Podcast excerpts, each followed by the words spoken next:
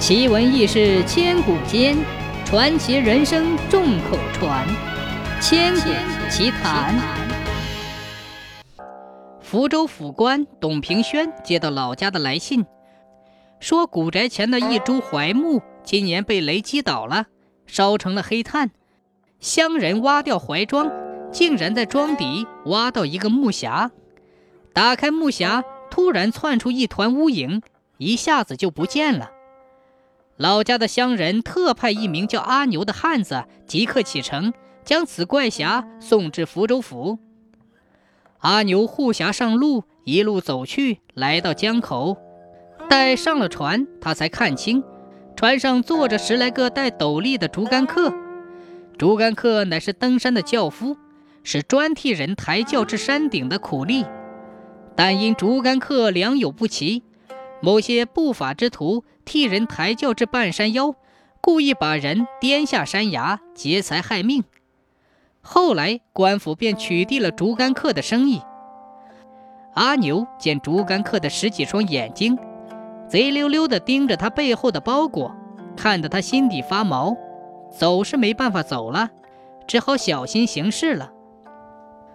船靠岸后，阿牛便上了岸。可那帮竹竿客也跟着阿牛的屁股后头，这一跟，直来到一片竹林子里。阿牛紧走慢走，仍是甩不脱那帮人。阿牛只好停在原地说：“好汉，你跟着我做什么？”一个络腮胡子的男人盯着阿牛说：“嗯，识相的话，把你背上的东西放下。”阿牛紧紧地护住包裹。啊，使不得！这是怀家村给知府大人送去的东西，万万不能丢的。竹竿客一听是送到衙门的，料定是民间的奇宝，更想要这个物品不可。络腮胡挥起竹竿，狠狠地往阿牛头上敲去，直敲得阿牛眼冒金星，晃了几下便晕了过去。络腮胡赶紧用竹竿挑开包裹。只见包内是一个沉沉的木匣子，于是当着众竹竿客的面打开了。哪知木匣子刚一打开，便腾起一阵乌雾，烟雾呛人耳鼻。没过一会儿，就把竹竿客熏倒在地。直到阿牛苏醒过来，竹竿客还横七竖八地倒在地上，不省人事。阿牛怕惹上官司，赶紧收拾好匣子，一路小跑。离开了这是非之地，终于赶在天黑之前，阿牛到了省府，找到了夜店，暂且住下，待明日再将木匣子送至官衙。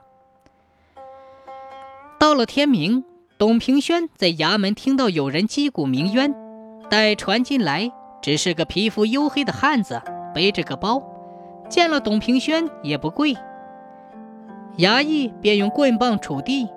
威武一遍，阿牛才吓得腿一软。董平轩问道：“底下所归何人呢？击鼓名何缘？”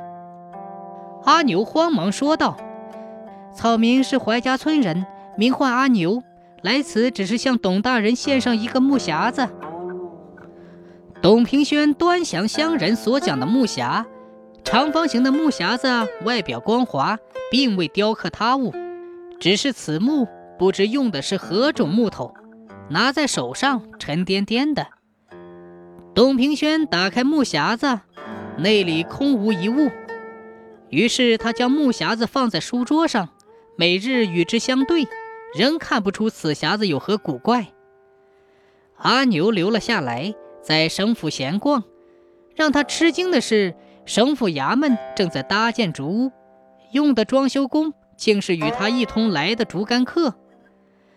见那竹竿客出出入入，扛着腿粗的毛竹，甚是忙碌。阿牛觉得有些奇怪，遂与董平轩说起竹竿客来。董平轩却不放在心上。此次翻修福州府，乃是未雨绸缪。朝廷的怀玉公主喜欢上了福州鼓山的温泉，遂想来此度个小假。又因怀玉公主喜欢竹屋，董平轩就让人在府衙上搭了一座纯竹屋。大半个月后，董平轩的竹屋才竣工。到了要付竹竿客工钱时，董平轩才得知，府库里准备秋后修理江堤的款银竟无缘无故的消失了。这可如何是好？此次怀玉公主南下，将有一员钦差陪同巡查福州。这个节骨眼上出了这么大的纰漏，董平轩急得茶饭不思，彻夜不眠。这天，阿牛见董平轩起床之后一脸憔悴，惊得把手上端的脸盆掉在地上。董平轩见状有些不悦，阿牛突然指着董平轩说道：“大大人，你的头发怎么一夜之间都白了？”董平轩听阿牛这么一讲。赶紧找了个铜镜，镜中的董平轩果然须发皆白。恰在此时，鼓山新源寺的智基前来拜访，见到董平轩，智基也大吃一惊，摇头说道：“董大人心机失衡，一泻千里，如以血溃堤，让人望尘。”他说：“董平轩把这官位看得太重。”生怕一点事故毁了他的前程，牵肝动肺，劳损这发根，是以须发皆白。董平轩自嘲道：“哎，经大师这么一说，董某白头难能可贵了。”于是把烦心事一一讲出。董平轩陪智基到新落成的竹屋，智基叹道：“哎。”董大人用的乃是最坚韧厚实的平武毛竹，看这批成竹是老竹，乃是上等的好货。平武老竹年岁越久，其竹身越易被岁月掏空。虽是空心之竹，但骨子里仍要承受风雨，实乃平武之竹的特色。阿牛在旁边一听竹事，忽然冒出一句：“大人。”竹屋建造时，那帮竹竿客扛着毛竹出出入入，我就觉得奇怪，莫不是他们扛着空心竹干些非法的勾当？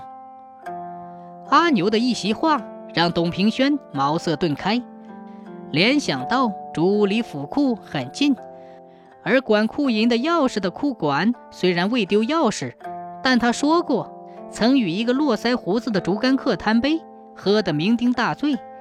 莫不是府库的钥匙被竹竿客偷了去，然后又配了一把？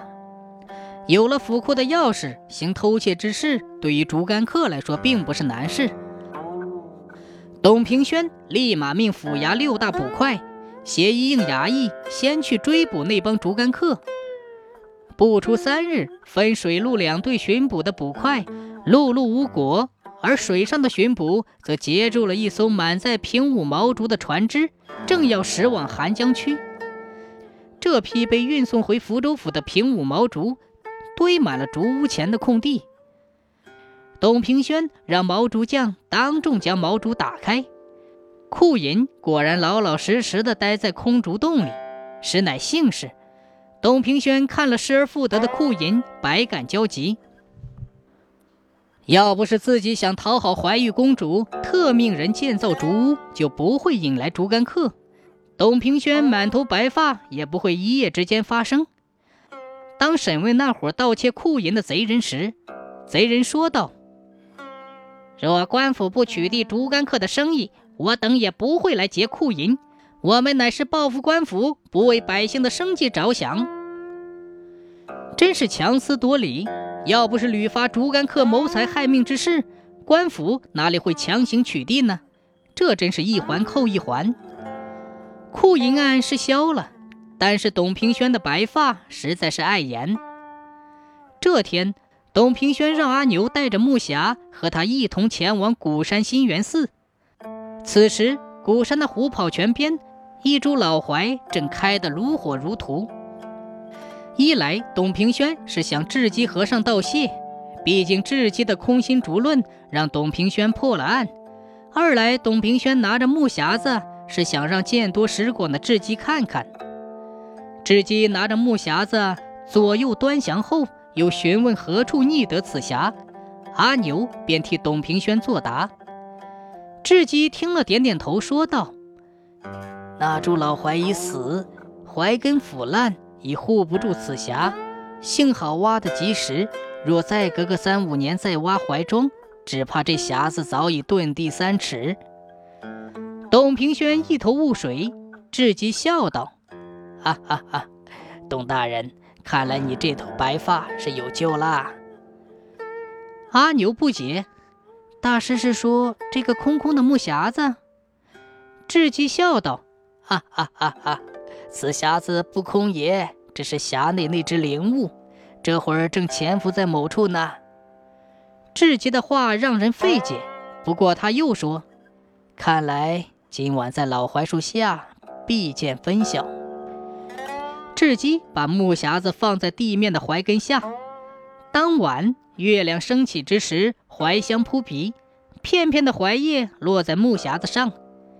智基拿根衣针，麻利地打开木匣子，长方形的匣体内，蓦然见一个物躺着。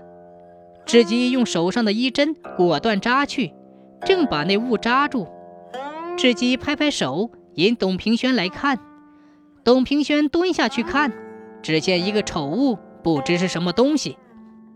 智基赏着月下的槐木之花，对董平轩说：“此物丑，乃是千年的何首乌。”随后，智基道破了玄机：古人取木之鬼为槐，是因为槐木乃木中之鬼，其阴气很重，易发生灵异。一些风水师便以槐做文章，在槐树底下埋一些匣木，以造风水，而最常见的。便是埋这种阴沉木做成的匣子，其匣中必藏一株人偶形状的何首乌。至于阴沉木埋于地底，会逐年下沉，直至地心，你想挖都挖不到。但阴沉木却独独受制于槐木，只有槐木活着的根须，才可以牢牢锁住地底的阴沉木匣，让它无法下沉。而这株匣中的何首乌年代已久。竟也通灵了。其实它并未遁走，乃化为无形，隐匿于匣中，使的乃是障眼法。只要把此匣又放置于怀下，槐树的气息才逼得他现身。如今用一支衣针扎住他，他想隐形也无法了。